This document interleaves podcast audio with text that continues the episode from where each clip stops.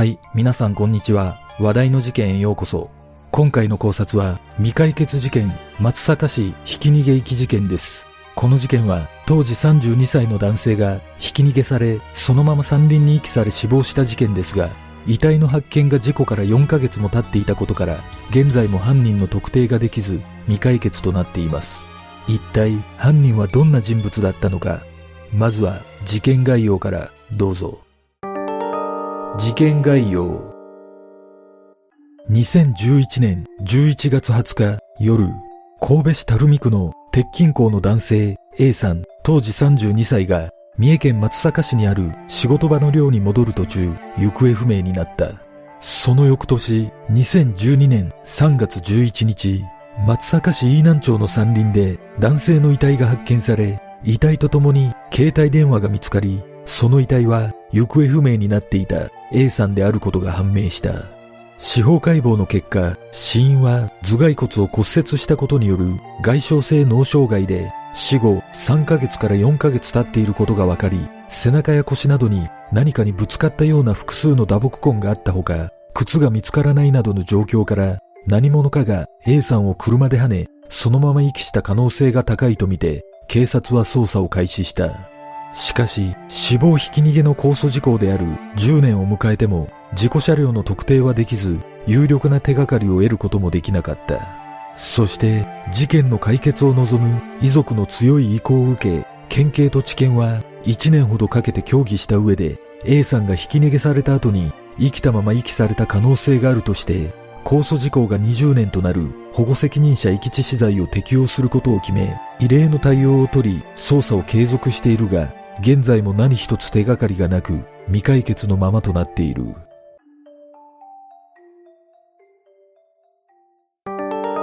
事件の経緯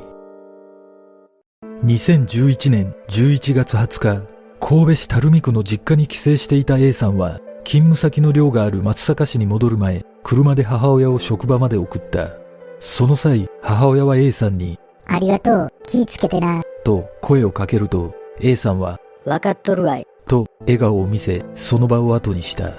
同日午後6時頃、実家を出た A さんは JR 垂水駅に向かいながら勤務先に連絡を入れ、寮に戻ることを伝え、電車に乗って松阪市に向かった。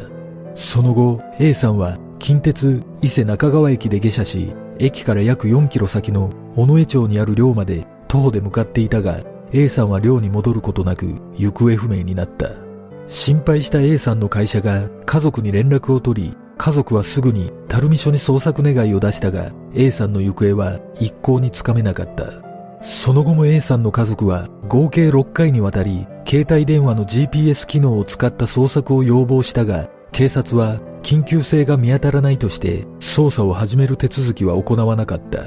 そして、失踪から約4ヶ月後の2012年3月11日、伊勢中川駅から約20キロ離れた飯南町の山林で、うつ伏せで変わり果てた姿となった A さんの遺体が発見された。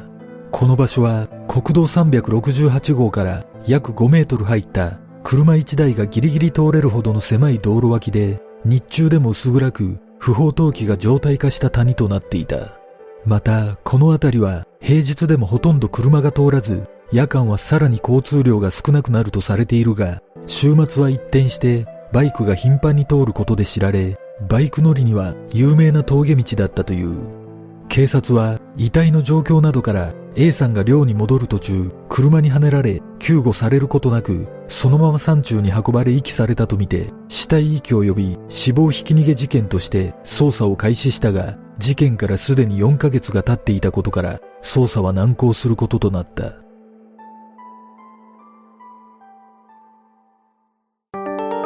数々の遺留品。その後の捜査で、駅から寮までの中間あたりの県道413号沿いで、A さんのものと思われる携帯電話の充電器やドライヤー、漫画の本や A さんの名前が書かれた封筒などが発見され、この付近が事故現場の可能性が高いことが分かり、さらに現場の状況から A さんは後ろから跳ねられた可能性が高いことも分かった。また、A さんが持っていた黒いバッグや財布は見つからなかったが、周辺住民から事件当時11月下旬頃、現場付近に黒いバッグと車の部品の破片のようなものが散らばっていたとの目撃情報があり、さらに翌年の1月下旬頃、近くの田んぼから黒い革靴の片方が発見されているが、A さんのものであるかは公表されていない。その他、現場周辺からガラスの破片や黒や透明のプラスチック片などが発見されたため、警察はそれらを回収して車の特定を試みたが、現場に残された物証は乏しく、結局 A さんを引いたと思われる車を特定することはできなかった。その後警察は現場に立て看板を設置し、A さんの写真を掲載したチラシを配布するなど、情報提供を呼びかけたが、有力な情報を得ることができず、事件から3年後の2014年、死体遺棄罪の控訴事項が成立し、さらに2021年11月20日、過失運転致死罪の控訴事項も迎えてしまった。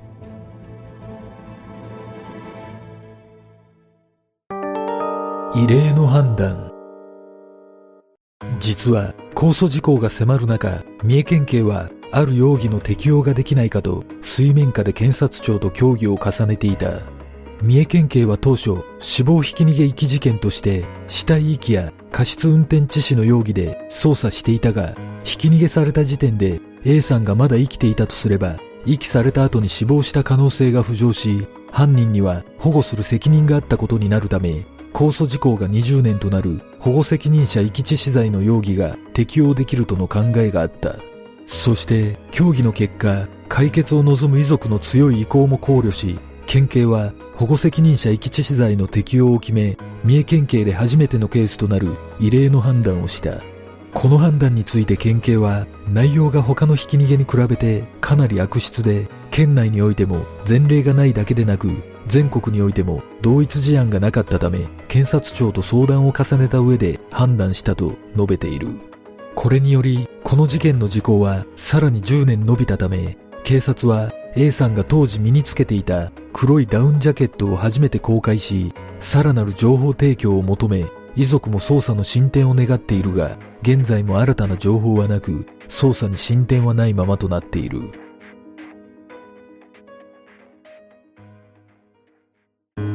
事件の真相とは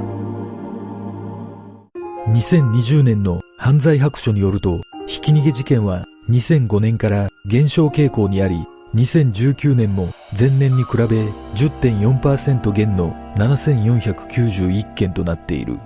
一方で、警察によるひき逃げ事件の検挙率は上昇傾向にあり、死亡事故に限ると、検挙率はおおむね90%を超える高水準で推移し、被害の深刻度に応じて警察も検挙に力を入れていることが伺える。しかし、この事件においては、ひき逃げから4ヶ月という時間の流れが現場に残る物証を洗い流してしまったことで、犯人検挙を遠ざけてしまった。実は A さんが行方不明になった当初、家族は垂水警察署などに再三捜査を求めたものの、相手にされず、A さんの兄が何度も警察署に電話をかけると、お兄さん大丈夫ですか？頭の方大丈夫ですか？と冷たくあしらわれたという情報があり、警察の対応を批判する声も上がったが、その一方で成人男性に連絡がつかないことだけでは捜査のしようがないと警察を擁護する見方もあった。A さんの兄は事件当時を振り返り、跳ねたまま置いて逃げてくれれば、もしかしたら助かったかもしれないと悔しさをにじませ、A さんの母親はなぜ息しなければならなかったのか理由を知りたいとの疑問とともに、どんなに小さくてもいい皆さんの情報だけが頼りですと、現在も解決に向けた情報提供を求めている。果たして A さんをひき逃げした犯人は一体誰なのか A さんを遺棄した理由は何だったのかこの事件の真相とは？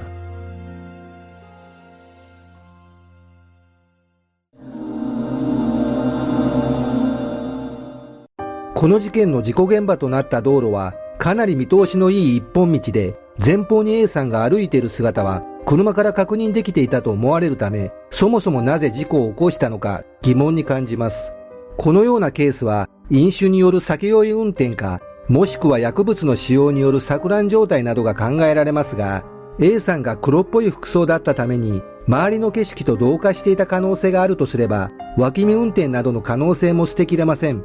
そして、私がこの事件で直感的に感じたことは、犯人は社会的地位を守るためや失職の不安などで事故を隠蔽する行動をとったのではないかということです。仮に A さんにまだ息があったとすれば死んでくれないと困るといった身勝手な感情から誰にも発見されないような山の中に息したと考えることもできます。ただ、やはり腑に落ちないことは、たとえ事故から4ヶ月が経っていようとも、検挙率90%以上を誇る死亡ひき逃げ事件の捜査で、車の車種さえ特定できていないことには疑問を感じます。警察は現場から車の部品の一部と思われる破片を回収しているとの情報があるため、なおさら違和感を覚えます。これらのことから勘ぐってしまうことは、地元の権力者や警察関係者が関与していた可能性ですが、警察は控訴事項を伸ばす動きをしているため、やはり物証の乏しさから未解決になっているのかもしれません。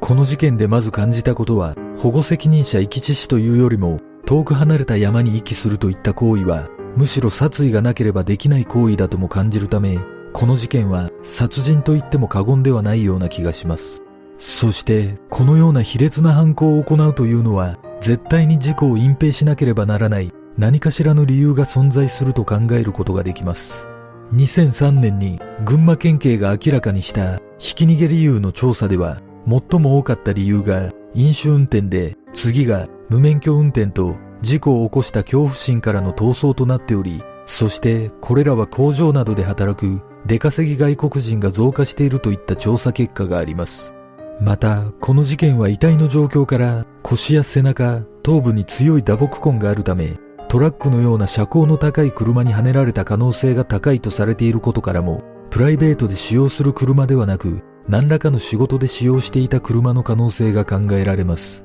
これらのことから推測すると、この事件も群馬県警の調査にあるような出稼ぎの外国人が関与していた可能性もあるのではないでしょうか。